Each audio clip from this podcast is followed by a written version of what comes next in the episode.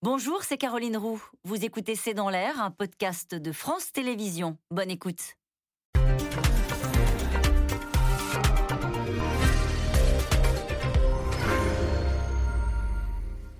Bonsoir à toutes et à tous. La France va-t-elle quitter précipitamment le Sahel? En tous les cas, nous ne pouvons pas rester en l'état, a déclaré hier Jean-Yves Le Drian, le ministre des Affaires étrangères, alors que la région vient de connaître son troisième coup d'État en moins d'un an au Mali, en Guinée et lundi dernier au Burkina Faso.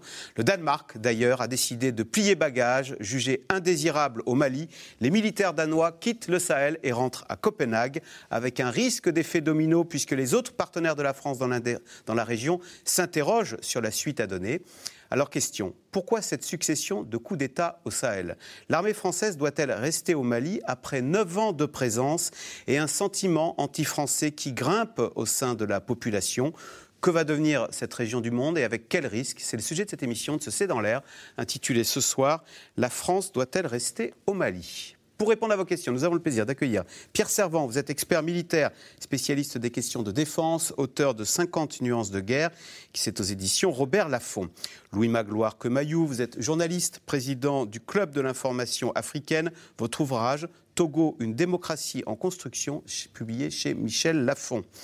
Niagale Bagayoko, vous êtes politologue, spécialiste euh, des politiques internationales de sécurité en Afrique de l'Ouest.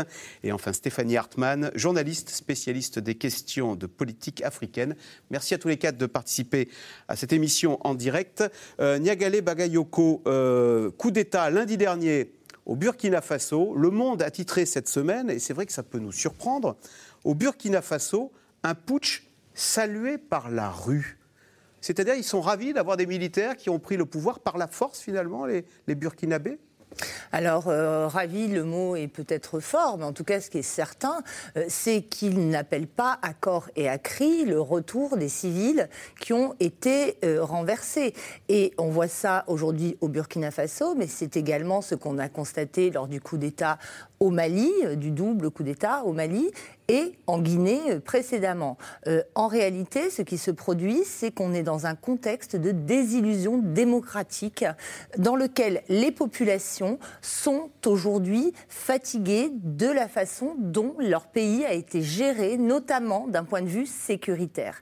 Elles ont eu affaire à des dirigeants qui n'ont absolument pas réussi à répondre à leurs revendications en matière de démocratie, en matière de développement, en matière euh, d'éducation, en matière de, décentralisation. Mais aujourd'hui, la question de leur propre sécurité individuelle et collective fait qu'elles estiment que les élites civiles élues ont failli. Donc le cycle électoral, la tenue d'élections ne fait absolument plus partie des solutions euh, à la crise qu'elle traverse. Stéphanie Hartmann, dans cet article du Monde, il cite un soudeur qui est au chômage et qui dit Avec les militaires au pouvoir, on espère retrouver la paix.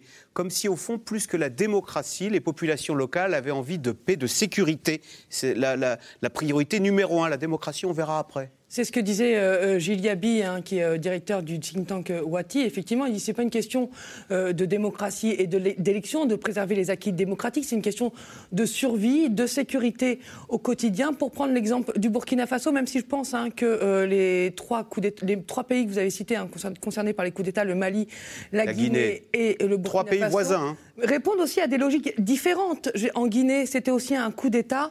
Bien sûr, bien sûr. On ne peut pas dire que les pays se ressemblent exactement pour contrer euh, euh, une confiscation euh, politique du pouvoir par Alpha Condé. au Burkina Faso, le président Roch-Marc Christian Caboret, depuis son accession au pouvoir en 2015, a toujours eu beaucoup de mal à dominer l'armée, à gérer l'armée. Hein, Mais il y a une population qui est fatiguée. Il avait dit on va retrouver la paix. C'est une population qui ne vit pas, on ne vit pas en paix en Burkina Faso. Bah non, non, vous avez deux, tiers du territoire qui sont aux mains euh, des djihadistes, qui contrôlent euh, le territoire, qui prélèvent euh, la zakat, une sorte, une sorte d'impôt, qui administrent le territoire. Et vous avez des, des, des centaines de, des milliers pardon, de, personnes tuées au Burkina Faso, 2 millions de, personnes déplacées. Donc sur une population de 22 millions, vous pouvez imaginer ce que ça représente hein, pour la population. Hein. Chacun à Ouaga a quelqu'un qui est déplacé, qui vit... Qui, Et donc on se dit mieux vaut des militaires autoritaires qu'une démocratie incapable de nous garantir la sécurité. C'est la solution du moindre mal. Quoi. On se dit que vaut mieux le statu quo face à l'échec des présidents élus, démocratiquement élus. On se dit que euh, la prise de pouvoir par les militaires peut être un moyen de, de, de combattre le terrorisme et, d'apporter des solutions, même si ces militaires n'ont pas fait forcément la démonstration de la lutte antiterroriste. Pierre Servant, quand même, ça interroge. La trois coups d'État en moins d'un an. Il y a une vague de dégagisme, au fond. Euh, on n'est pas satisfait. Allez hop, la, démocratie défaillante, euh, bye bye je crois que ça a été très bien, très, bien dit. C'est vrai que si on regarde plus large dans le monde, vous avez depuis les printemps arabes une volonté de dégagisme, faire dégager ceux qui sont au pouvoir depuis longtemps. Donc vous avez eu euh, enfin vous avez eu des coups d'État dans la période contemporaine, mais là ça prend un pic dans le Sahel parce qu'il y a effectivement la question sécuritaire et que les populations ont le sentiment, c'est assez paradoxal, qu'il y a pas mal de forces françaises, européennes, onusiennes, euh, tchadiennes qui interviennent, etc., mais que globalement, leur sécurité au jour le jour s'est dégradée. Et donc, c'est effectivement, je pense, un, affaiblissement de la démocratie. Ça fait 60 ans euh, plus de 60 ans parfois que ces pays sont, indépendants. Le Burkina Faso a quand même eu huit coups d'État depuis euh, son, indépendance, c'est quand même pas mal. Et, là, il y a une espèce de, de ras-le-bol, avec certainement une illusion, malheureusement, c'est de penser que les militaires vont être plus vertueux que les autres. Quand je dis qu'il y a une confusion, c'est qu'il faut différencier les grades. Au Burkina Faso, il y a eu une très très forte émotion après le massacre de, gendarmes au mois de, au mois de, 49 gendarmes massacrés, donc c'est le symbole de la sécurité. Ils ont eux-mêmes été, c'est pas la population, c'est même les gendarmes qui sont l'objet d'attaques terroristes. Voilà, exactement. Et ce qui a beaucoup choqué la population, c'est que ces gendarmes, leurs officiers, leurs cadres, avaient alerté le gouvernement central depuis plusieurs semaines en disant on n'a plus de munitions, on n'est plus nourri, ah si on est attaqué, on va pardonnez-moi l'expression, passer à la casserole. C'est ce qui s'est passé, donc vous avez une énorme émotion. Ils ont dû chasser pour se nourrir, c'est important de le dire. Les gendarmes qui chassent pour se nourrir. Qui chassaient pour se nourrir parce qu'ils n'étaient pas ravitaillés par la capitale. voilà. Et ça, non, non, mais vous avez raison, et c'est des détails. Donc ça, ça. illustre la corruption ou l'état défaillant Oui, la, gabegie, la déliquescence, le fait que vous avez des États qui n'arrivent pas à assumer leurs leur responsabilités et qui, pour certains, ont passé beaucoup de temps ces dernières années à expliquer c'est pas de notre faute, c'est l'ancienne puissance coloniale, on n'y est pour rien, etc. Il y a, au bout d'un moment, la population dit trop, c'est trop et se tourne vers les militaires, avec effectivement des situations différentes, des profils un peu différents selon les, officiers qui prennent, qui prennent la main, mais on est dans cette situation. Donc ce qui fait que Déjà, quand on avait une situation très très tendue sur le plan sécuritaire, on a une, je termine par là, on a une situation qui est euh, catastrophique et même ubuesque dans le Mali notamment, on en, reparlera. Donc c'est très très préoccupant. Et la question de savoir si les Français, mais aussi les Européens, voire les Américains, on oublie qu'ils sont présents au Niger et qu'ils aident beaucoup sur le plan du renseignement. Est-ce que ces pays vont rester? Qu'est-ce que le Tchad qui est souvent un, apport concret dans le, dans le, combat contre les groupes armés terroristes, va faire. Donc là, on, est, on est sur. Donc cette mission tombe à, pic, si je puis dire, parce qu'on rentre, non, mais on rentre en plus dans une période. Euh, les Français et les Européens se donnent 15 jours jusqu'au. Bien sûr, alors on va, on va, on va dérouler sur euh, la situation et ensuite qu'est-ce qu'on doit faire militairement. Sur, sur la situation, Louis Magloire Comayou, trois coups d'État. D'ailleurs, est-ce que l'un entraîne l'autre? Est-ce qu'il y a un côté mimétisme dans ces coups d'État en disant tiens, bah, là-bas, ils ont chassé leur leur chef d'État incompétent. Et est-ce que d'autres pourraient suivre derrière? Est-ce que, je sais pas, moi, la Côte d'Ivoire, le Sénégal pourraient à leur tour euh, connaître des agitations? Et est-ce qu'on les regarde avec les, autres chefs d'État les regardent avec inquiétude ces coups d'État? Faites attention parce que les pays d'Afrique francophone regardent beaucoup c'est dans l'air. Eh ben justement, eh ben, tant mieux. Écoutez, soyez nombreux à regarder. Faut pas leur donner de mauvaises idées. Je ne pourrais pas regarder dans la mare à café pour vous prédire avec précision ce qui va se passer, mais je crois qu'il y a quand même un fond commun dans la plupart de ces pays concernant les coups d'État, c'est que d'une part, vous avez une nouvelle génération d'officiers. Ce ne sont pas les bidas qu'on avait au moment des indépendances entre les années 60 et 80, qui faisaient des coups d'État mais ne comprenaient pas grand-chose à la politique, avaient surtout la force de l'arme et pas autre chose.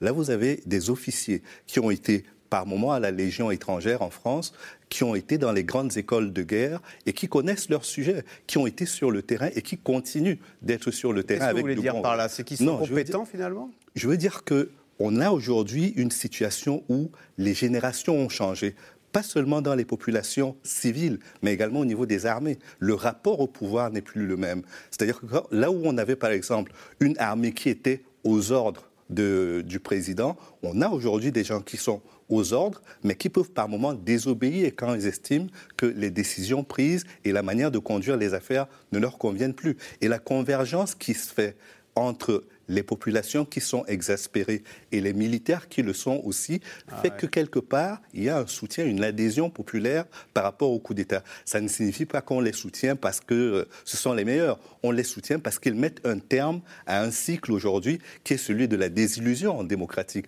On a eu le discours de la Bolle qui avait prôné davantage de démocratisation, euh, davantage de libéralisation de la vie politique. Mitterrand en 90, hein, qui avait dit maintenant il va falloir que l'Afrique embrasse la démocratie. Absolument. Et finalement, 30 ans plus tard, euh, la règle de l'alternance, l'alternance par les élections, on constate bien qu'aujourd'hui, cette alternance-là, elle n'est plus garantie. Les élections ne garantissent pas toujours que c'est le meilleur qui gagne ou que le plus populaire gagne. Et donc, tout ça fait qu'on est dans un blocage et qu'il faut par moment un rapport de force. Et ce rapport de force, ce sont malheureusement les militaires qui sont les seuls à pouvoir le, le gagner. Alors, coup d'État militaire au Burkina Faso cette semaine. Une junte militaire a pris le pouvoir et dit vouloir lutter contre les groupes djihadistes.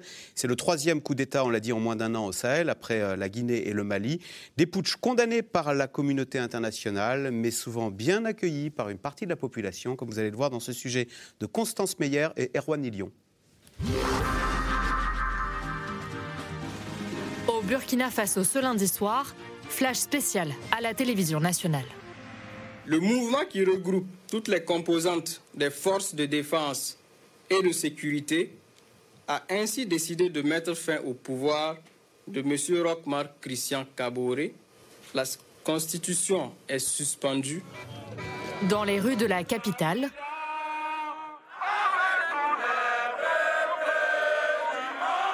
Des scènes de liesse, des centaines de Burkinabés se massent pour célébrer la chute du président Caboret. Nous sommes là aujourd'hui, à la place de la nation, pour fêter notre victoire on a été gazé, on a été réprimé, on a été tout, tout, tout, tout, tout.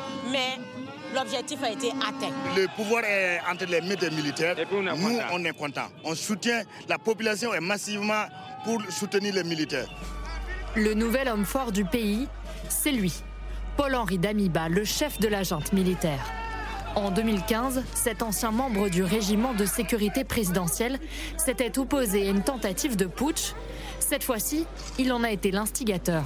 Désormais aux commandes du pays, il promet de mettre fin à la spirale terroriste qui frappe le Burkina Faso. Il est clair que la priorité principale demeure la sécurité. Il nous faut en effet réduire significativement les zones sous influence terroriste et les impacts de l'extrémisme violent. En six ans, le terrorisme a fait 2000 victimes au Burkina Faso. Dans les rangs de l'armée, la colère ne s'est pas estompée depuis la mi-novembre et l'attaque d'un camp militaire dans le nord du pays. 53 gendarmes ont perdu la vie. Pour les familles des victimes, cette attaque est le symbole d'un gouvernement dépassé. Nulle part au monde, on envoie des, des gamins au front sans une hiérarchie qui essaie de coordonner les choses. Le Burkina Faso a immédiatement été suspendu de l'Alliance économique d'Afrique de l'Ouest. La France et l'ONU ont condamné d'une même voix ce coup de force. Les sociétés démocratiques doivent être préservées et les coups d'État militaires sont inacceptables au XXIe siècle. Dans le Sahel, les coups d'État se succèdent. Quatre putsch en deux ans, dont deux au Mali en à peine neuf mois. Le Mali fait partie des 25 pays les plus pauvres du monde. Selon la Banque mondiale, une précarité extrême affecte plus de 40% de la population. Un terreau fertile pour les djihadistes qui gangrènent le pays depuis 2012. Face aux attaques à répétition, là aussi les militaires ont renversé le pouvoir pour entamer une transition.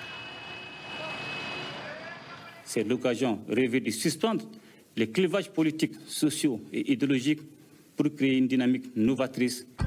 Le chef de la junte militaire estime même qu'il est de son devoir d'ouvrir le dialogue avec les islamistes. De quoi crisper le président français. Avec les terroristes, on... Les violences terroristes ont provoqué plus de 2 millions de déplacés dans la région du Sahel, un niveau encore jamais atteint, selon l'ONU. Alors, question euh, téléspectateur Stéphanie Hartmann. Ces djihadistes qu'on vient de voir dans le reportage, sont-ils assimilables à Daesh et Al-Qaïda? Alors les deux mouvances sont représentées au Sahel. Concernant le Burkina Faso, ce qu'on peut dire, c'est que le djihadisme est arrivé par un prédicateur hein, musulman qui est revenu du Mali en 2015, euh, Malam Diko, qui a créé le groupe Ansarou al-Islam, qui est rattaché au JNIM. Donc euh, c'est le l'islamisme radical progresse au Sahel.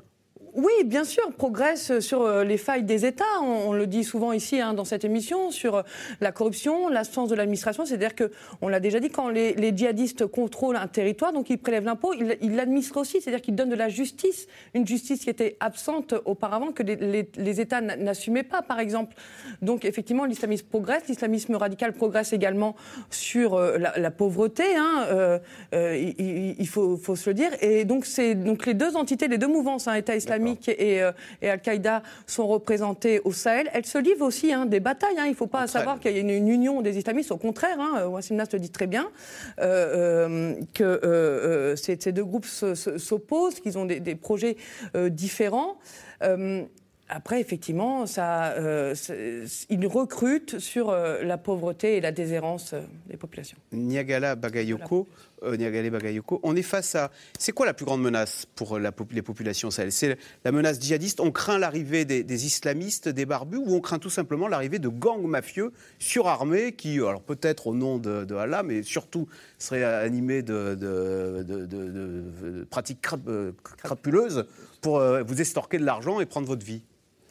Mais précisément, euh, je pense qu'il est extrêmement important de se rendre compte que les menaces au Sahel sont multidimensionnelles. Il y a bien entendu ces groupes djihadistes euh, qui progressent, y compris vers le sud, vers les pays côtiers, mais il y a aussi euh, des groupes qui ont des visées uniquement criminelles et qui s'en prennent aux biens, à la vie, aux troupeaux, aux récoltes des populations en dehors de toute revendication religieuse ou euh, politique, il y a aussi des groupes d'autodéfense ou des milices communautarisées euh, qui euh, s'affrontent de manière extrêmement violente, causant aussi des morts nombreuses. Il y a eu aussi de nombreuses exactions commises par certaines unités ou certains éléments des forces armées locales. Donc ce qu'il est extrêmement important de dire, c'est que les populations sont les premières victimes de cette insécurité et que la seule réponse de la lutte antiterroriste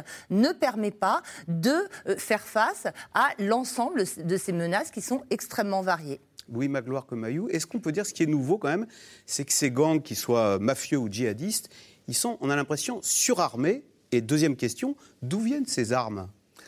Dans un premier temps, il faut constater, et je voudrais commencer par le Burkina, parce que c'est l'exemple le plus, le plus parlant dans, dans ce cas au Burkina, le Burkina était devenu le lieu où tout le monde venait pour pacifier son pays. C'était le centre de dialogue de toute l'Afrique de l'Ouest. Qu'il s'agisse de la crise en Sierra Leone, au, au Libéria, au Togo, en Côte d'Ivoire, pratiquement tous les pays d'Afrique de l'Ouest venaient au Burkina Faso pour trouver le facilitateur qui était Blaise Compaoré.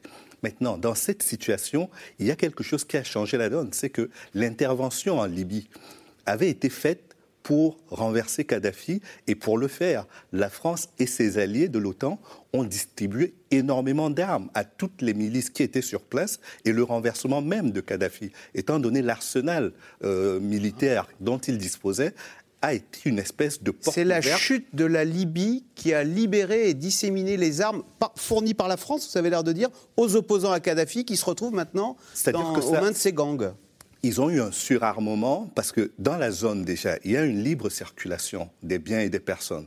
C'est-à-dire à la fois sur le plan légal et illégal, les guerres au Libéria, en Sierra Leone et ailleurs ont fait que quand la guerre est terminée, les armes n'ont pas été euh, complètement détruites. Donc ces armes-là circulaient déjà. Et quand vous y ajoutez celles qui sont descendues gratuitement de Libye avec l'ouverture ah du magasin d'armes de la Libye et surtout les armes qui ont été distribuées par la suite par la France et ses partenaires, il y a eu un, rapport de force complètement inégal qui s'est instauré en faveur des djihadistes. Et maintenant, vous y ajoutez tous les bandits de grand chemin et tous les criminels qui, qui opèrent, ajoutés à la faillite des États parce que c'est pas rien de, parler de la faillite des États. Les États aujourd'hui n'ont plus la capacité d'intervenir, y compris souvent au-delà de la capitale. Et donc ça fait que ces pays-là ne peuvent pas faire le, ne peuvent pas faire le poids devant les trafiquants de drogue, devant les trafiquants d'êtres humains qui facilitent euh, le passage de l'Afrique subsaharienne vers euh, le Maghreb, puis ensuite l'Europe. Ils ne peuvent pas non plus faire le poids par rapport à tous les autres trafics qui s'organisent dans ces zones-là. Donc sur le plan militaire, ils sont affaiblis. Sur le plan de, de, l'argent, le, trafic euh, de, des otages, par exemple, aussi, a rapporté énormément d'argent. Donc on est là devant des petits groupes Nigeria, on vit dans la hantise d'avoir ces enfants kidnappés par des gangs qui rançonnent euh, pour vendre vos enfants. Absolument. Donc vous vous retrouvez là dans un rapport où les pays sont devenus des nains face à ah des groupes criminels et djihadistes. Et donc, on ne peut qu'avoir la situation où nous nous retrouvons aujourd'hui, celle de pays qui sont incapables de faire face à la menace euh, de l'envahissement par des, terroristes. Donc, Pierre Servant, on est là face à des, à des gangs qui sont surarmés, mieux armés que les polices locales, voire que les armées locales, et avec des armes ironies du sort qui, en partie, viennent de Libye, qu'on avait fournies aux opposants euh, à Kadhafi, qui se retrouvent maintenant euh, utilisées par, par ces mafieux plus tout ce qui vient d'être dit, c'est-à-dire tous les trafics. Vous avez aussi à l'origine d'ACMI, Al-Qaïda au Maghreb islamique, qui est un peu le, canal historique à partir du tournant du, siècle, qui commence, qui descend d'Algérie. Donc ce sont beaucoup d'Algériens armés qui avaient participé à la guerre civile, donc qui avaient déjà de l'armement, et qui, avec les rançons des, touristes qui étaient capturés et revendus, euh, ces groupes sont parvenus à se faire des trésors de guerre et ils ont acheté du matériel militaire en plus. Donc en plus de tout ce qu'on vient de dire, donc ils n'ont pas de problème en termes de. Ils sont armés et ils ont des moyens. Ils ont des moyens. Et puis c'est vrai que par rapport aux forces locales qui souvent sont euh, mal équipées mal commandées, c'est-à-dire beaucoup d'exemples où, euh, quand il y a les premiers coups de feu, trop nombreux sont les officiers à partir en premier. Enfin, ils ne sont pas en premier, parce que souvent c'est le préfet, le gouverneur qui prend les meilleures voitures, qui part, et puis après vous avez les officiers qui laissent tomber leurs soldats et qui partent avec les véhicules qui, restent. Donc certain que ça, ça ne permet pas de faire face aux dispositifs djihadistes. C'est pour ça que vous avez eu en 2012 euh, l'invasion, l'occupation du nord euh, du Mali. Donc vous avez là hmm. des Touaregs radicalisés, vous avez des groupes, euh, le GSPC, groupe salafiste de prédication et de combat, qui s'est franchisé ACMI, Al-Qaïda au Maghreb islamique, islamique, et toutes ces entités-là, avec beaucoup d'argent, beaucoup d'achats de complicité, beaucoup d'argent de populations qui, n'ayant rien, bah, rendent service, planquent des armes, planquent des matériels. Et 2013, euh, ce groupe-là qui a pris possession euh, d'une bonne partie du Mali part à l'assaut du Sud. Il faut se rappeler que Serval, au démarrage, euh, c'est ça. Mais si vous me permettez de revenir sur un point qui a été évoqué tout à l'heure, qui est très important, pourquoi on a le sentiment que ça ne marche pas? Ça fait des années que les Français, les Européens... Mais ça, on va revenir sur ce que font les Français au Mali. Mais pas, seulement les Français. Ce que je veux ah dire, c'est que quel est le cercle vertueux qui est rappelé notamment par les Français depuis des années et des années? Il y a quatre points très rapides. Premier point, des actions militaires. Il faut casser les reins des différents groupes djihadistes. Franchement, on allait revenir dans la deuxième partie sur ah, comment militairement on essaye de gagner alors, je vais prendre Les trois autres points qui ne sont pas militaires.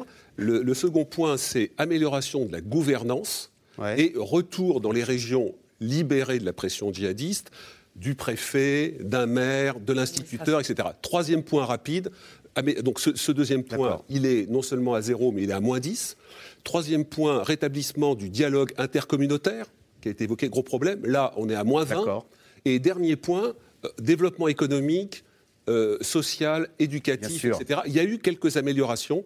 Les Européens, les Français, les Allemands ont fait des choses, mais le Covid est venu taper ces efforts-là et une partie des fonds, etc.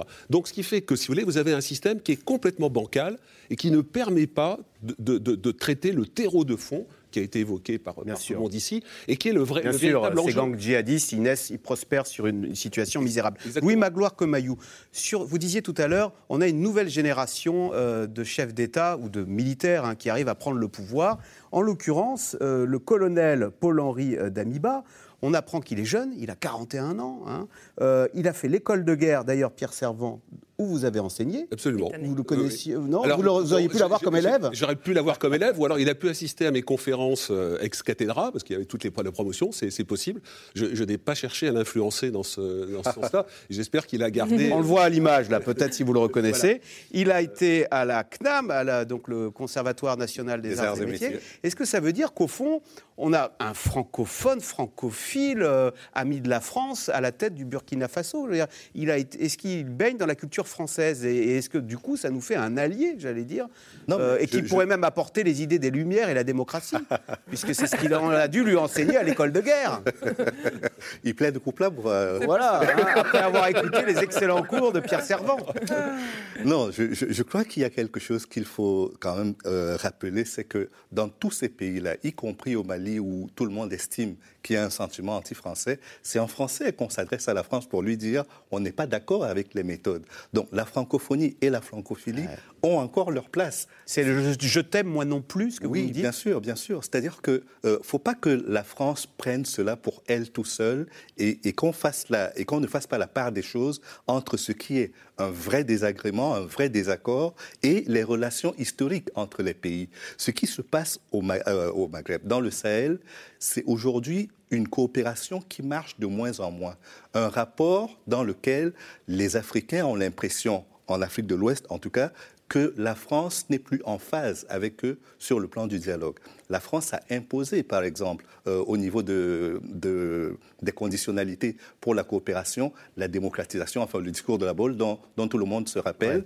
Euh, et après, il y a cette situation dans laquelle on a l'impression que la France n'a plus de politique africaine, mais en même temps voudrait quand même continuer d'être le tuteur. On a tant reproché à la France d'avoir une politique africaine. Euh, finalement, c'est très bien si elle n'en a plus.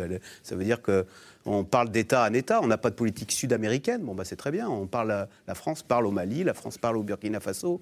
Sauf que les réflexes, sauf, que, sauf que le réflexe qui est encore adopté, c'est que la France a l'impression que s'il n'y a pas un rapport privilégié de ces pays-là vis-à-vis de lui, il y a un problème. Quand on choisit, par exemple, dans le Maghreb, de travailler avec la Russie, la Chine, l'Iran, la Turquie, euh, l'Israël, Israël par exemple, cela ne devrait pas poser de problème. Pourtant, en France, c'est perçu comme une attaque, comme un manque de loyauté de ces pays-là en direction de la France. Je pense que c'est ça qu'il faut changer aujourd'hui dans le rapport et estimer que l'Afrique, qui est devenue un carrefour diplomatique où se retrouve tout le monde, ne doit plus aujourd'hui être, ne doit plus aujourd'hui demander l'autorisation à la France pour choisir ses partenaires et que la France, dans ce jeu-là, doit estimer que les partenariats qui se nouent en plus de la relation avec la France sont complémentaires. Sont, complémentaires de ce qu'elle fait déjà sur le terrain. Bagayoko, ça fait 9 ans que les militaires français se battent au Mali. Il y a encore eu un mort samedi dernier. Il y a des manifestations au Mali où l'on brûle des drapeaux français. Pourquoi brûle-t-on des drapeaux français à Bamako? Parce que euh, je pense, et on se souvient hein, des images euh, d'acclamation hein, euh, des troupes françaises et du président Hollande en 2013 lors de l'opération Serval, qu'il y a eu une immense déception. On a commencé à avoir un certain nombre de doutes qu'on a vu pointer, puis un certain scepticisme qui s'est mué en colère, puis en exaspération aujourd'hui sécuritaire face à un déploiement de moyens jugés absolument gigantesques. Et c'est vrai que le coût de l'opération Barkhane, euh, chaque année, euh, depuis 9 ans, a été d'un milliard d'euros. Hein, ce qui est quand même euh, très significatif, de moyens technologiques apparaissant comme extrêmement sophistiqués et en face une indéniable un indéniable ensemble de victoires au niveau euh, tactique, mais qui n'ont jamais pu être converties en victoires stratégiques. C'est-à-dire qu'ils n'ont jamais été en mesure d'empêcher l'approfondissement ah et l'expansion de ces groupes djihadistes. Donc aujourd'hui. Ce que vous dites, c'est que quand on vit au Mali, on se dit comment se fait-il que la cinquième armée du monde, n'arrive pas à éradiquer euh, des, petits gangs mafieux en jeep avec une mitraillette Mais, c'est justement ça le problème, c'est-à-dire qu'il y a une sous-estimation de l'ennemi. Précisément, on n'est pas du tout face à des euh, euh, djihadistes en claquette, comme on l'a trop souvent dit. On est face à un ennemi qui a une stratégie une vision politique, un programme social, un programme éducatif qu'il diffuse non pas uniquement par des moyens militaires, mais également euh, par le biais de son implantation au sein des communautés locales, au sein des sociétés elles-mêmes. Et il est très difficile de combattre euh, ce type euh, d'outils de guerre, de propagande, par des moyens exclusivement militaires. Ce qui s'est produit aussi, c'est qu'il y a eu, à mon avis, une certaine maladresse faiblesse dans la façon dont l'opération Barkhane, au fil du temps, a continué à être présentée, à être trop mise en avant. Comme vous le disiez très justement, il y a toute une palette d'autres instruments qui ont été mobilisés par la France, mais l'incarnation de la politique française aujourd'hui, son symbole, c'est l'opération Barkhane, qui devient euh, l'objet euh, des colibés et des huées aujourd'hui, malheureusement. Stéphanie Hartmann, que la France est déçue militairement, d'accord, on peut le concevoir, mais de là à brûler les drapeaux français, est-ce qu'il n'y a, pas, euh, a pas certains qui ont intérêt, qui attisent le ressentiment anti-français pour des raisons non avouables on se maintient au pouvoir euh, ou bien, Sans les citer nommément, on, on, va y revenir effectivement. Hein, beaucoup de puissances euh, montantes ont intérêt à, accentuer ce, ce, sentiment anti-français. Ce que Moscou, je voulais dire, Moscou euh, oui, alors on voulait juste reparler sur Moscou. Je voulais juste dire que les groupes djihadistes mafieux, comme vous les appelez, ont, ont, la patience, connaissent, ont la maîtrise du terrain par rapport à Berkane et savent s'insérer dans les chez communautés eux. et jouer et jouer sur les divisions aussi, les divisions intercommunautaires. On parle des conflits entre éleveurs et agriculteurs et c'est aussi leur force et donc euh, Barkhane, malgré toute la puissance militaire qu'elle a derrière de feu, elle n'a pas cette maîtrise du terrain. sur le ressentiment anti-français, Louis Magloire Comayou, est-ce que pour être populaire, c'est toujours bien de taper sur les Français euh, quand on est à Bamako, quand on est un dirigeant? L'ancien puissance coloniale. Actuellement, oui, parce que euh, quand vous regardez l'évolution de la situation sur le terrain, effectivement, quand vous êtes anti-français, vous êtes anti-présence militaire française euh, sur le terrain en Afrique, vous avez une audience qui est beaucoup plus importante. Et il y a une exploitation de, ce ressentiment-là qui est, euh, qui est fait par un groupe qui se considère comme panafricaniste, mais qui n'a rien à voir ni avec le panafricanisme historique né dans la diaspora, ni, avec le panafricanisme qui été prôné par les pères de l'indépendance. Ce panafricanisme-là, je considère qu'il est aujourd'hui gangréné, paresseux intellectuellement et qu'il n'apporte pas de réponse. En revanche... Les Français, ils ont peur à Bamako? Ils se sentent un petit peu... Euh, non? Non, non, je crois que. Enfin, il ne faut pas mélanger les, Français oh, en tant que peuple. Et la politique de la France. oui, oui, oui. Ce sont vraiment deux choses différentes. Et aujourd'hui, j'ai l'impression qu'au niveau du gouvernement français, il y a une surenchère verbale qui fait qu'il n'y a pas de sérénité dans les relations ah, entre la France et les dirigeants et encore moins entre la France et les populations. Pierre Servant, est-ce que ce n'est pas inévitable quand on est 9 ans dans un pays bah, Au début, l'armée qui paraissait une armée de libération, au bout de 9 ans, elle, euh, elle passe pour une armée d'occupation.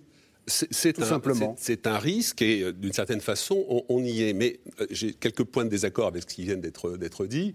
ce qui me frappe pour avoir suivi ce dossier, comme chacun d'entre vous, jour par jour depuis 9 ans, d'être allé sur le terrain, c'est que j'ai très tôt vu que notamment les, militaires français, mais pas seulement, avaient conscience dès le départ de ces risques-là. Je suis très frappé. J'ai notamment, je, suis allé très tôt après au début de Barkhane, euh, j'ai pu faire un déplacement avec le général de Villiers, qui était le chef d'état-major des armées, qui faisait une tournée dans toute la région. Et tout ce qu'on dit là, il me le disait, et en disant, c'est pour ça qu'il faut faire le G5 Sahel, qu'il faut impliquer tous les pays. C'est pour ça qu'il faut absolument accélérer avec l'Union européenne la formation de l'armée malienne, parce que l'objectif, c'est bien, d'un côté, de casser les reins, d'empêcher les, groupes de combat terroristes, quelle que soit leur étiquette, de refaire un califat, un, territoire. Donc, on, les, empêche de faire ça. Mais dans le même moment, il faut sahéliser c'est l'expression sahéliser le, le, combat et faire en sorte que les Maliens montent en puissance. D'ailleurs, Takuba, est complètement dans la. Alors Takuba, force européenne.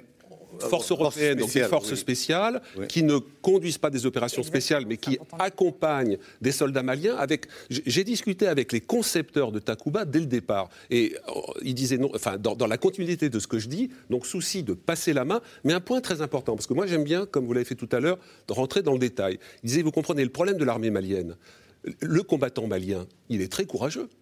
Son père, son grand-père s'est illustré dans les conflits mondiaux avec un courage euh, incroyable, mais ce courage était respecté par l'encadrement qui, était beaucoup français en grande partie, et puis indigènes, entre guillemets, parce qu'il y avait aussi des sous-officiers et des officiers, et ils allaient au combat. Aujourd'hui, non seulement ils ont l'impression d'être trahis par leur cadre, mais très souvent ils ont un sentiment d'infériorité par rapport aux groupes djihado-terroristes dont on a parlé, ah, surarmés, qui ont un idéal de mort, et ah. ils sont déclassés psychologiquement. Et l'idée de Takuba, c'était de dire on va faire monter de nouvelles générations de jeunes soldats, de jeunes sous-officiers, fier de voir que des pays européens du monde entier, des Estoniens, des Suédois, des Danois, des Hollandais viennent pour bosser avec eux.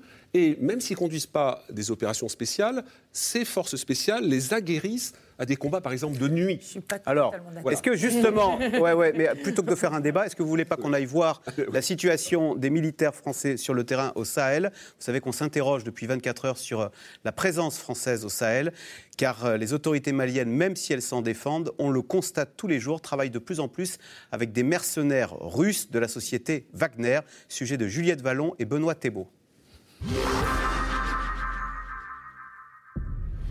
Voici le visage du 53e militaire français tombé au combat au Sahel.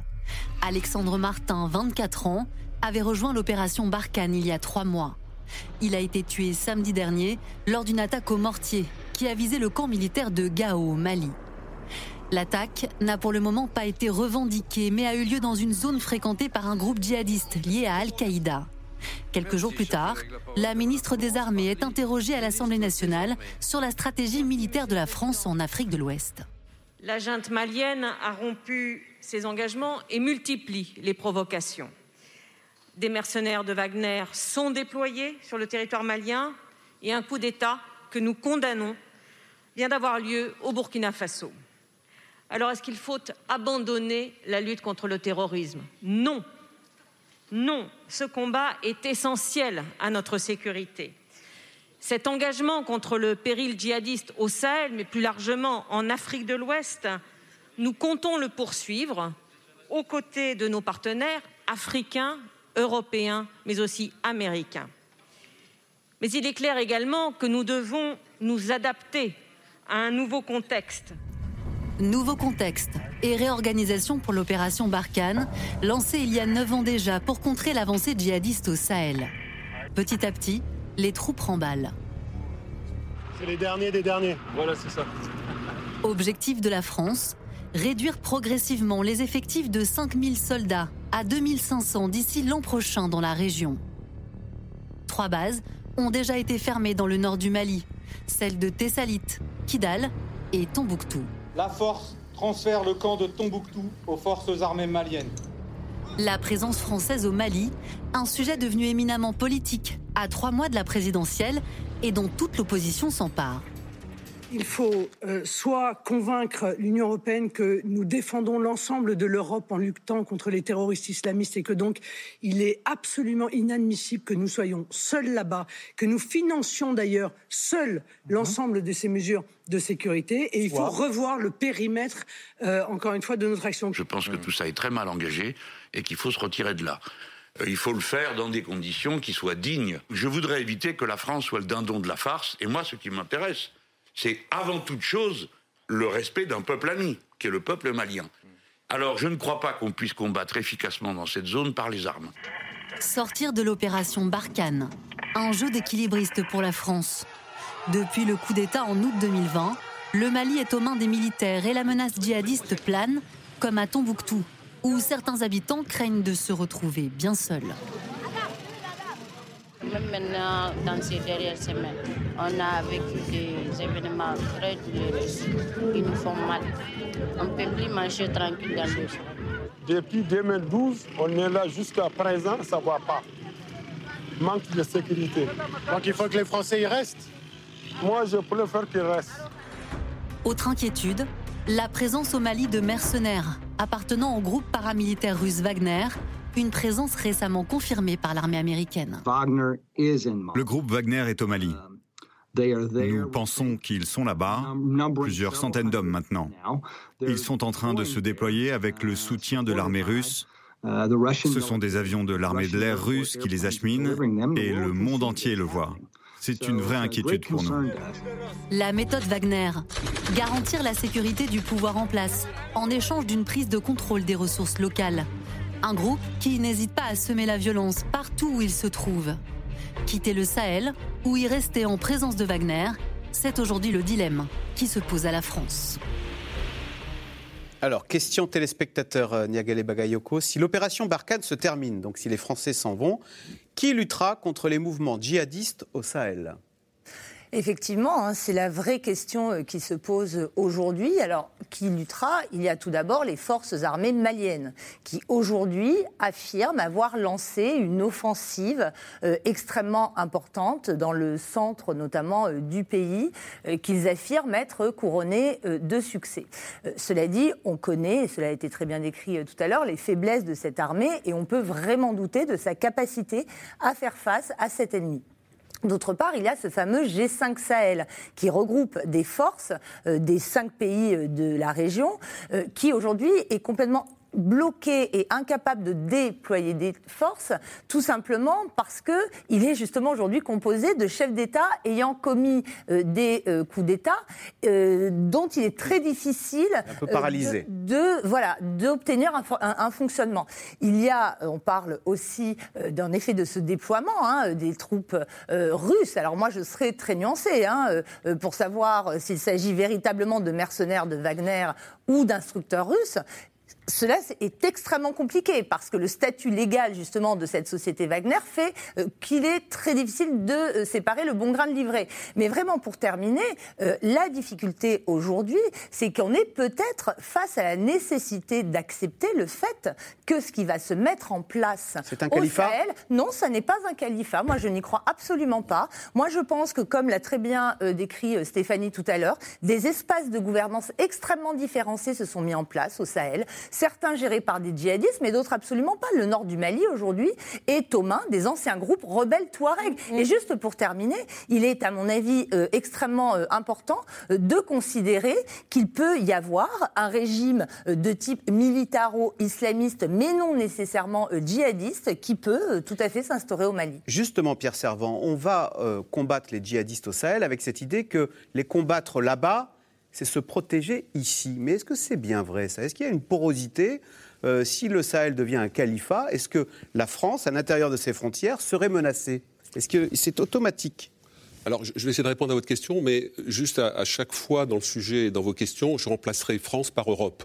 Je veux dire, par là, quand on dit les Français vont partir, si les Français partent, c'est aussi les Européens. Bien sûr, avec Takuba, etc. C'est l'ONU, c'est les, Américains bon, qui sont au Niger, mais qui peuvent se poser des questions. Donc c'est plus que la, que la France. Donc, Alors imaginons, tous les Européens s'en vont, il y a euh, les djihadistes non, C'est un, vrai, un vrai sujet. Alors pardonnez-moi, j'ai oublié votre... Bah, si jamais le, djihadisme s'enracine au Sahel, ah est-ce qu'on est menacé euh, d'attentats en France automatiquement, puisque c'est la raison pour laquelle nous sommes allés faire la guerre là-bas? Voilà, alors il n'y a, pas d'automatisme, et pour l'instant, euh, il n'y a rien qui vérifie le fait que des, des groupes de combat djihado-terroristes soient montés vers, vers l'Europe et à la façon de ce que Daesh a fait et euh, on est dans les procès du, du 13 novembre. Donc il n'y a pas cet exemple-là. Mais ce que je rappelle, c'est que avant les attentats euh, euh, du 11 novembre 2001 contre les, contre les, les, Américains, donc contre les tours, c'est bien le 11 novembre, oui, le 11 novembre 2001, pardonnez-moi. on a personne, pardonnez-moi, en septembre, voilà, je savais bien que je, une erreur de moi, pardon, septembre 2001. Novembre, c'est les attentats en France, pardonnez-moi. si on avait dit aux Américains, vous allez être frappés par euh, des, engins détournés en centre-ville, avec 3500 morts, à partir d'une force qui se trouve à des milliers de kilomètres de vous, qui est hébergée en Afghanistan, ils auraient, dû, ils auraient dit no way, ça n'est pas possible. Donc l'hypothèse selon laquelle si des groupes terroristes qui sont de nature différente, avec des projets différents, entre les locaux et les internationalistes, entre, guillemets, qui sont plutôt du côté de l'État islamique au Grand Sahara. Euh, est-ce que le fait que si ça se développe, ça métastase, ça constitue des, micro-territoires, est-ce qu'à un moment, certains n'auront pas envie de passer la, Méditerranée? On ne peut pas exclure, euh, exclure ce, point. Mais la question se pose vraiment aujourd'hui, qu'est-ce qu'il faut faire?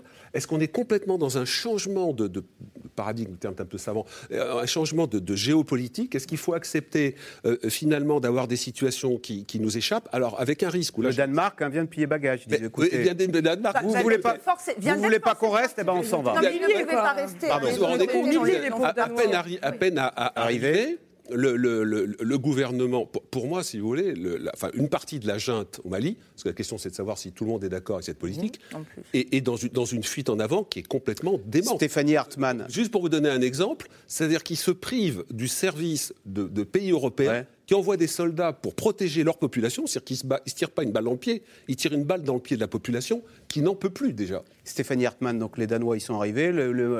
la junte militaire malienne leur a dit écoutez, euh, qu'est-ce que vous faites là? Donc ils sont repartis. Euh, il y a aussi les Estoniens qui sont là, les Suédois, les Tchèques, les Français.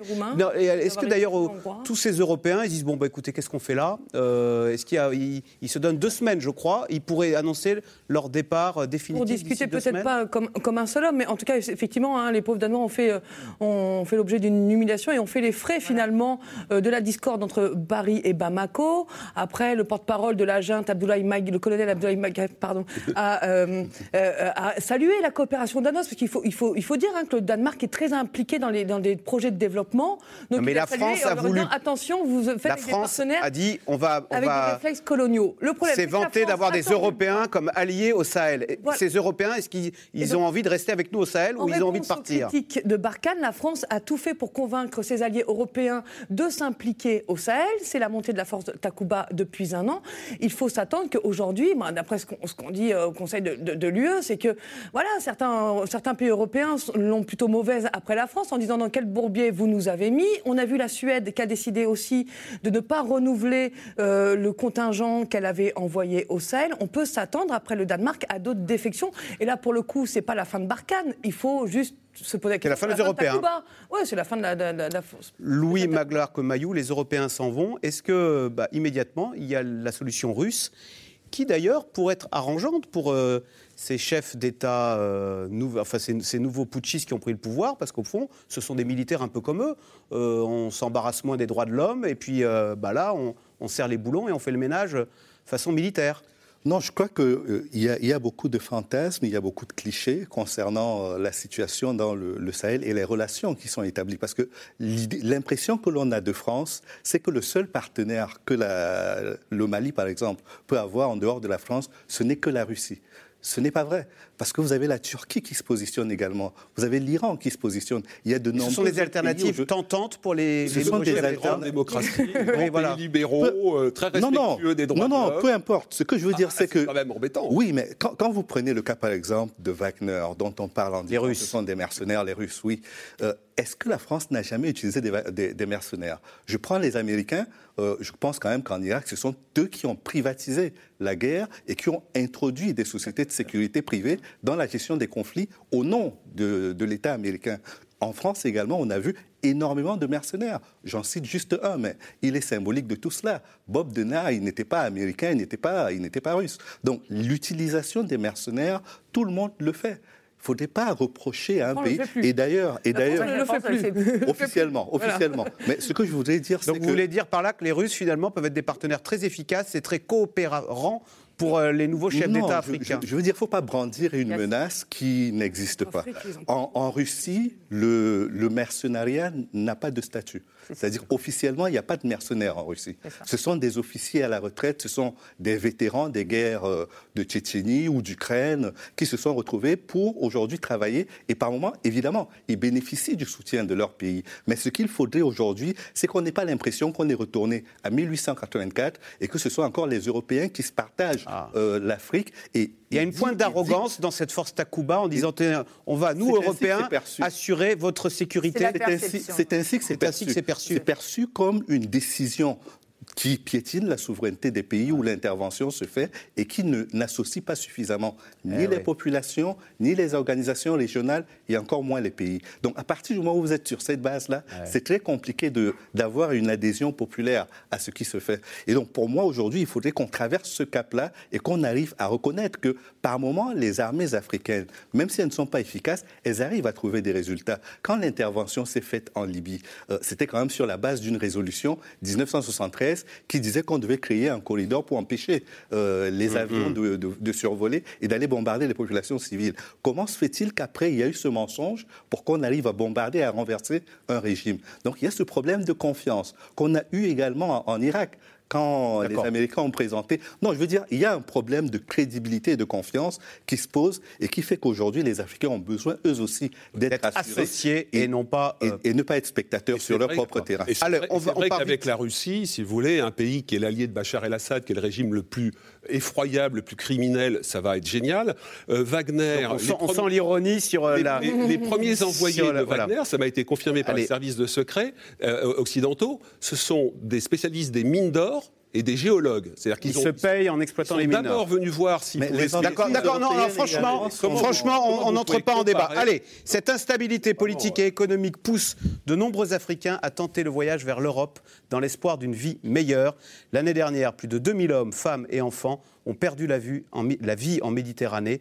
La Méditerranée est devenue la route migratoire la plus dangereuse du monde, selon l'ONU. Reportage de Pierre Millet avec Clément Voyer et Mathieu Lignot. Zarzis, en Tunisie. Une station balnéaire au centre de la crise migratoire. Six corps ont été trouvés cette semaine dans les eaux de la Méditerranée. Nous étions sur place il y a quelques mois. Pour Mangislim, repêcher des cadavres, ça ne s'arrête jamais en Tunisie. Euh, je vais vous montrer là où on a, trouvé euh, le corps d'une jeune fille qui était ensevelie aussi sous, les algues, alors que des corps flottaient un petit peu partout au, large. Et nous, on courait un peu euh, dans tous les sens pour ramasser ces corps. C'est très dur, c'est très dur à supporter. Bon, lorsque je vois un jeune homme ou une jeune fille euh, avec son jean, avec, euh, euh, elle, supposait arriver en Europe et avait des, des rêves, etc. Et, elle avait certainement des parents aussi. C'est très blessant. Mongislim, le pharmacien, a passé sa vie à soigner les vivants. Il s'occupe maintenant des morts. La station touristique de Zarzis n'est pas très loin des côtes libyennes. C'est de là que partent la plupart des bateaux chargés de migrants. Quand il sombre, les courants ramènent les corps ici. Il faut qu'on s'occupe des tombeaux. Ils ne sont pas alignés. Il faut qu'ils soient parfaitement alignés. Après, on ajoute du sable, on va mettre des piquets dessus avec des noms écrits pour qu'on ne se perde pas. Il supervise la construction d'un deuxième cimetière pour les migrants. Les habitants de Zarzis gèrent seuls la question des morts. Presque une mission. Ce sont des gens qui ont fui leur pays, qui voulaient gagner leur vie, mais ils sont morts. Il faut qu'on leur fasse un cimetière. On ne va pas les jeter dans la rue. On fait quelque chose de bien pour le pays aux yeux du monde entier. Oui, c'est bien. C'est pour Dieu qu'on le fait, pour qu'il repose en paix, c'est tout. Le chantier est loin d'être terminé, mais déjà 70 corps inconnus sont enterrés. Pour Mongislim, tous ces morts pourraient être évités avec plus de garde-côtes et de sauveteurs. Un bébé de, de 3 ans avec une maman enceinte d'un enfant de 8 mois. Regardez ici, elle est là. Mais ça porte juste un numéro, c'est son, nom. Et on espère un jour qu'il y a une demande et qu'il y ait une comparaison d'ADN et que ces tombes seront reconnues. La migration n'a jamais cessé et ne cessera jamais. Ça va continuer. Au moins, sauver ces gens. Si vous ne voulez pas les accepter chez vous, c'est votre droit au moins les faire revenir en Libye. Ils seront en prison mieux que d'être dans ces temples-là. Ils sont des milliers de migrants à vouloir rejoindre l'Europe chaque année par différentes routes. Vers l'Italie ou Malte depuis la Libye. Vers l'Espagne en passant par le Maroc ou l'Algérie. Ou encore vers les îles Canaries en partant du Sénégal. Nadège a tenté la traversée. Elle a été repêchée par les gardes-côtes tunisiens. Enceinte, son bateau a chaviré en pleine mer Quelques heures plus tard, elle accouche de sa fille, Samuela. Cette nuit-là, cette nuit-là, je n'étais plus moi. Tout le monde avait peur. Bon, c'est tous ces traumatismes-là qui a fait qu'en arrivant, et puis il fallait qu'elle sorte, il fallait que j'accouche. Nadège ne veut pas retourner dans son Congo natal. Elle s'est installée en Tunisie, mais les rêves d'Europe sont toujours là. Peut-être après, pour le moment, je suis là. Pour le moment, je suis là, je travaille, ça va. Je suis bien. En 2021, 115 000 migrants auraient rejoint l'Europe selon l'ONU. Oui, tout à fait. Comme on m'avait demandé. Je, m'en occupe. Louis Magloire Comayou, il y a beaucoup de réfugiés du Sahel qui se retrouvent ainsi coincés et maltraités en Afrique du Nord oui, et pas que du Sahel. Vous en avez qui viennent du Cameroun, vous en avez qui viennent de plus loin, qui viennent d'Érythrée, du Soudan euh, et d'autres pays beaucoup plus lointains. Là, là on avait une Congolaise, euh, mm. c'est pas le Sahel. Donc aujourd'hui, c'est le passage obligé qui fait qu'on passe par le Tchad, par le Niger, des fois par le Mali, pour arriver en Tunisie ou en Algérie, voire au Maroc. Donc ces populations-là, une très faible partie arrive en Europe, mais vous avez encore sur le plan intra-africain Bien sûr. On va parler des, évidemment, l'essentiel des, migrations se font entre pays africains, mais juste, euh, l'Europe est toujours vue comme un Eldorado euh, sur la télé ou sur les réseaux sociaux, j'en sais rien. Euh, ben, les gens considèrent que plutôt que de mourir sur place, ils n'ont plus grand-chose à perdre. C'est-à-dire ils peuvent risquer leur vie, mais la seule chose de mal qui pourrait leur arriver, c'est qu'ils perdent la vie. En revanche, arrivés en Europe, ils ont cette illusion qu'ils pourraient tout avoir, que le monde, au moins le, le champ des opportunités s'élargira davantage que s'ils étaient restés dans leur pays.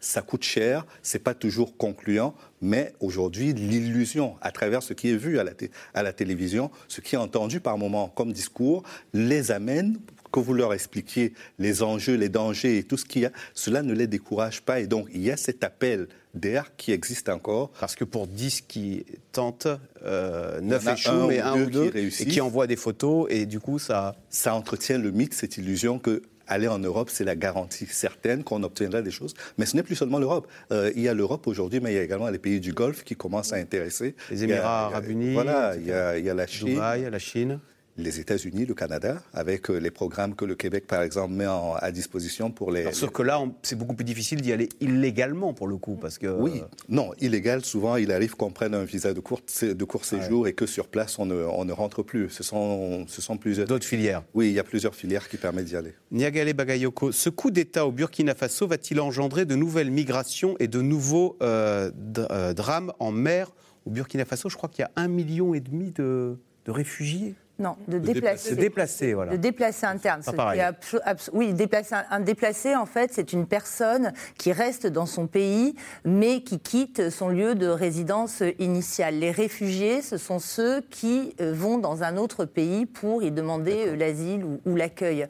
Et effectivement, le conflit sahélien a beaucoup plus euh, généré de déplacements à l'intérieur des pays ou entre les pays de la zone que de migration vers le continent européen, comme l'a très bien euh, euh, décrit euh, oui, oui, oui en réalité, ce sont des lieux de passage. Il y a des trafics d'êtres humains, des réseaux de trafic d'êtres humains au Sahel, mais la conséquence immédiate du conflit est plutôt ce phénomène de réfugiés et de déplacés. Donc je ne pense pas que ce coup d'État euh, au Burkina Faso alimente euh, davantage de flux euh, en provenance du pays. Et ces migrations régionales, comment se passe-t-elle? On a des, ça se passe plutôt bien ou bien non? Tout réfugié n'est pas toujours le bienvenu et il se retrouve entassé dans des camps, euh, dans des conditions déplorables. Euh, entassés dans des camps, et il est ici extrêmement important de rendre hommage aux acteurs humanitaires qui font un travail dont on parle très peu. On, dit que les acteurs de développement, les acteurs euh, militaires sont indispensables, mais si les acteurs humanitaires se retiraient aujourd'hui, ça serait absolument catastrophique pour la région. Donc en effet, il y a des acteurs locaux d'ailleurs. On parle du Burkina Faso, du Mali, on parle de quel pays là le, pays le plus touché, c'est vraiment le Burkina Faso. C'est vraiment le Burkina Faso. Le Mali a davantage de réfugiés. D'ailleurs, il y a 45 000 réfugiés. Des gens déplacés à cause de ces gangs surarmés dont on a parlé au début. À hein. cause des différentes menaces euh, qui pèsent sur les populations population dont on a pu euh, parler tout à l'heure. Mais euh, ce qu'il faut voir, euh, c'est que cela demande aussi un investissement de la part des pays parce que, comme vous le dites, il y a des populations aussi autochtones qui vivent très très mal l'arrivée de ces eaux, de ces déplacés, ah de ces réfugiés, même s'il y a de très forts réflexes de solidarité. Mais on voit notamment sur les sites d'orpaillage, c'est encore une autre dynamique dans la zone, des concurrences très fortes entre réfugiés de certains pays. il y a un racisme local, ah ben, comme partout, malheureusement. Hein. Même si, encore une fois, les mécanismes de solidarité doivent être vraiment salués, ils existent comme partout, mais il y a des phénomènes de rejet aussi, comme ailleurs. Et je voudrais également ajouter. Ce qui est tout à fait euh, tragique dans cette situation, c'est que euh, euh, ces pays, les populations, ont des choses à apporter ont des talents à apporter, ont de l'énergie à apporter. La jeunesse, qui est très importante, euh, a envie de faire autre chose que simplement aller déposer une, une bombe en étant payé par tel groupe ou simplement faire du trafic de cigarettes ou d'armes ou de drogue, euh, etc. Et, c'est là où on touche du doigt, et, et les États africains, les Africains doivent s'interroger là-dessus après 60 ans d'indépendance. Pourquoi, une fois qu'on a enlevé, c'est la faute à, c'est la faute aux autres, etc., pourquoi on est dans cette situation où ces États n'arrivent pas à fournir la sécurité, la formation Parfois, la formation est là, mais derrière, il n'y a, pas de, a pas de débouché. Et, ça donne ce résultat qui est tragique, parce que c'est une tragédie. Quand on est un jeune, sa seule perspective, c'est ou d'émigrer ou d'aller appartenir à un gang pour avoir une arme et une mobilette. Bah, c'est beaucoup ça, alors que c'est je caricature. il y a un petit peu d'autres quand même. Non, mais c'est le risque, c'est le risque. C'est le risque. Et puis on a, euh, comment dire, ces dernières années, on a pointé du doigt aussi les faux diplômes donnés ou achetés, mmh. donc qui, mmh. dévalorisent mmh. ceux qui ont des vrais diplômes et qui ne permettent pas de trouver du travail. Donc c'est vraiment une approche de, de, fond. Et euh, je doute que ce soit euh, les, partenaires étrangers que vous avez évoqués euh, qui sont D'accord, on ne va pas revenir là-dessus. Allez, tout de suite, tout de suite on revient aux questions SMS. Non, c'est pas une polémique. Hein. Alors, Stéphanie Hartmann, doit-on s'attendre à de nouveaux coups d'État en Afrique après celui du Mali, celui de la Guinée et celui du Burkina Faso? Est-ce qu'il y a un côté désinhibiteur d'ailleurs de ces coups d'État? C'est une question piège. Comme j'ai, pour répéter ce qu'a dit Louis Magloire tout à l'heure, je ne le dis pas dans les mares de café. Est-ce, qu'il y a une instabilité, une fragilité politique? Alors, si je peux faire une comparaison, euh, peut-être pas hasardeuse, mais le Niger, qui est un pays voisin qui est concerné par ces mouvements terroristes, a longtemps une tradition, pas une tradition, je ne sais pas si on peut dire tradition, mais a été a vécu de, nombreux coups d'État. Maintenant, il faut croire que le, président maintient euh, son armée. Euh, non, non, je ne ferai pas de, prédiction. Après, effectivement, peut-être que ces jeunes officiers, on peut prendre la, confiance. Alors, euh, j'ai cru, cru, voir qu'ils avaient tous servi dans l'exercice Flintlock, Flintlock mené par les États-Unis dans le Sahel, mais je ne m'aventurerai pas à prédire d'autres coups d'État. Non, non, et je ne le souhaite pas. Si oui, je me permettre très très vite, il y a un quatrième coup d'État dont on n'a pas parlé parce ah, qu'on est centré sur l'Afrique de l'Ouest aujourd'hui, mais c'est le premier qui est survenu. Et le, la politique de deux poids, deux mesures de, la, France, de, la, de la France, mais aussi des institutions multilatérales africaines, explique aussi la décomplexion euh, que l'on constate dans la prise de pouvoir par les armes dans les autres pays. Pierre Servant, Karine, une question politique. Quelles sont les positions des principaux candidats, c'est une colle, à la présidentielle sur cette question de la présence française française au Mali. Est-ce qu'on en parle? Est-ce qu'il y a un clivage politique? Est-ce que vous connaissez deux, trois positions de nos candidats? Écoutez, euh, euh, Éric Zemmour, que nous avons interrogé avec Caroline Roux. Dimanche dernier. dimanche dernier. Donc, Éric Zemmour est pour le, retrait. on se... Alors, lui, c'est un peu le style l'Inmagino euh, en France et on défend la France et que les intérêts français. Donc, c'est une position qu'il a exprimée ici, qui rejoint celle de Jean-Luc Mélenchon on l'a entendu dans le reportage. exprimé euh, euh, tout à l'heure. Euh, alors, le, président Macron n'est pas encore candidat, donc, mais je pense que ça ne va pas être, tellement sa, position. Mais la question de savoir comment on fait bouger Barkhane, Takuba, le reste, etc., est une question qui se pose à, tout le monde. Alors, Valérie Pécresse, je n'ai pas encore vu de, position sur les questions de défense et d'intervention extérieure, mais les dénouements qu'on va avoir dans les semaines qui viennent, à mon avis, cela va conduire à ce que les candidats se positionnent tout sur ces, sur ces questions. Quelle, sera la posture de la France et, avec les partenaires européens autre, question pour vous, euh, Pierre Servant. Quels pays font partie de la force Takuba? On a compris que c'était des pays européens. Et est-ce que derrière cet échec qui pourrait se dessiner de Takuba, c'est pas l'échec, c'est une sous-question, d'un embryon ou du rêve d'une, d'une armée européenne qui s'évanouit avec les Danois qui rentrent chez eux en disant débrouillez-vous puisqu'on n'est on pas les bienvenus? Alors il y a, à peu près. l'accouchement a été long et un peu compliqué, donc il y a environ 14, 14 pays avec des portages un peu différents. Vous en avez qui font la guerre, qui font vraiment les opérations, avec les soldats maliens qu'ils essayent de faire monter en, capacité. Et puis, il y en a d'autres qui font de l'appui logistique, etc. On a cité. Alors, je, vais citer peut-être des pays un peu où les, les nos. Il y a l'Estonie. Il y a l'Estonie, ah, euh, la Suède, le Danemark, la République tchèque. Mais pour prendre, par exemple, l'Estonie, la Suède et la Tchéquie, pourquoi ces pays sont là? C'est intéressant parce que c'est pas complètement leur. C'est pas leur jardin. Hein, le pas leur jardin, c'est pas leur précaré. Et ils ont effectivement, ils avaient déjà des réserves au départ en disant oh là là, le continent africain, c'est compliqué. À mon avis, aujourd'hui, ils doivent se dire c'est très très très compliqué. Mais pourquoi sont-ils là? C'est très intéressant parce que la présence de Wagner et des Russes n'est pas ah. complètement innocente par rapport à la, présence de ces pays. Quand vous discutez avec les Estoniens, euh, et notamment c'est ce qu'ils ont dit à Florence Parly, Florence Parly qui a joué un rôle très important pour les amener au Sahel, un, rôle personnel, d'implication personnelle. Je n'ai pas le temps de, de développer.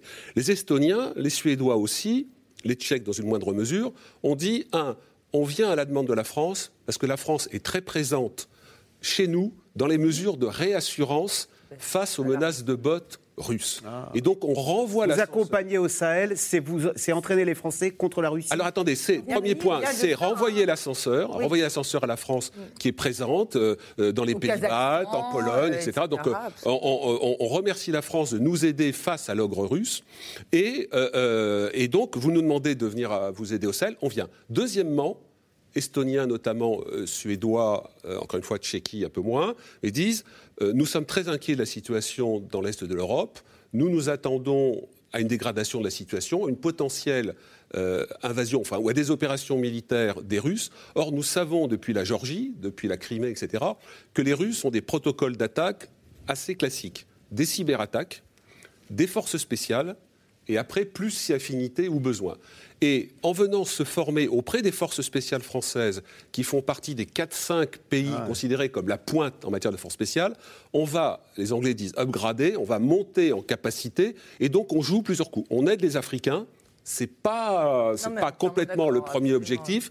On aide la France qui nous a aidés et on se on forme nos forces spéciales pour le jour où ils auront à se battre contre les forces Stéphanie Hartmann, ça veut bien dire que la conscience européenne, elle était en train de se dessiner finalement au Sahel, hein, et que les Européens, ils arrivaient à travailler entre eux parce qu'ils réalisaient qu'ils avaient des intérêts communs. Alors vous le disiez, contre l'ogre russe, mais c'est un petit embryon d'armée européenne. Oui, c'est un embryon, mais qui du coup est, plutôt meurtri, voilà, qui, qui, vient de prendre un coup de canif. Hein. et dans la même logique, je pense que la Roumanie aussi avait cette logique-là, puisque je pense que Florence Parlier a annoncé un déploiement en Roumanie euh, de, de l'armée française. Et la Roumanie allait envoyer un contingent au Mali, et ça fait partie euh, des contingents qu'ils attendent encore, hein, que finalement le gouvernement malien, parce que les Européens derrière, qui, attendent qu'on leur valide finalement leur arrivée euh, au, Mali. Donc effectivement, c'était un embryon d'Europe de, la défense. Oui, mais euh, attention, il faut quand même préciser que ce n'était pas l'Europe de la défense, ce n'était pas dans le bien cadre sûr, de bien sûr, bien sûr. Non, mais des accords On parlait d'une conscience européenne. J'avais parlé d'une conscience européenne.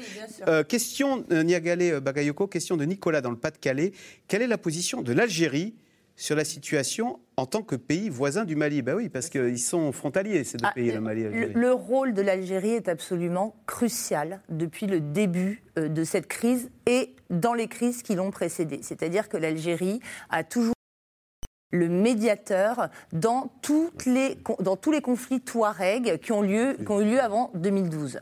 On s'aperçoit aujourd'hui que l'Algérie se pose de nouveau euh, en médiateur entre la junte malienne et la communauté internationale, notamment en proposant un délai de transition de 16 mois. Ces positions sont très influentes au sein de l'Union africaine et elle considère que l'accord pour la paix et la réconciliation au Mali reste la clé de voûte de la solution du conflit. Eh bien voilà, c'est la fin de cette émission passionnante et passionnée. Merci d'y avoir participé.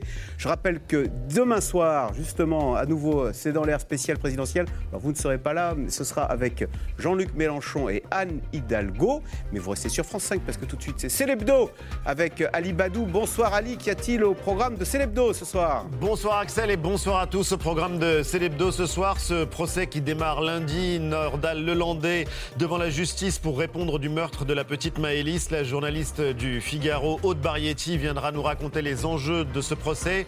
Et puis, quel président, quelle présidente voulons-nous? Il y a une enquête exceptionnelle qui a été menée. Le directeur de la Fondation Jean Jaurès, Gilles Finkelstein, nous en présentera les résultats. Et enfin, comment nous libérer de nos écrans? Comment reprendre le contrôle de nos vies? On en parle avec le président d'Arte, Bruno c'était C'est dans l'air, un podcast de France Télévisions. Alors s'il vous a plu, n'hésitez pas à vous abonner. Vous pouvez également retrouver les replays de C'est dans l'air en vidéo sur France.tv.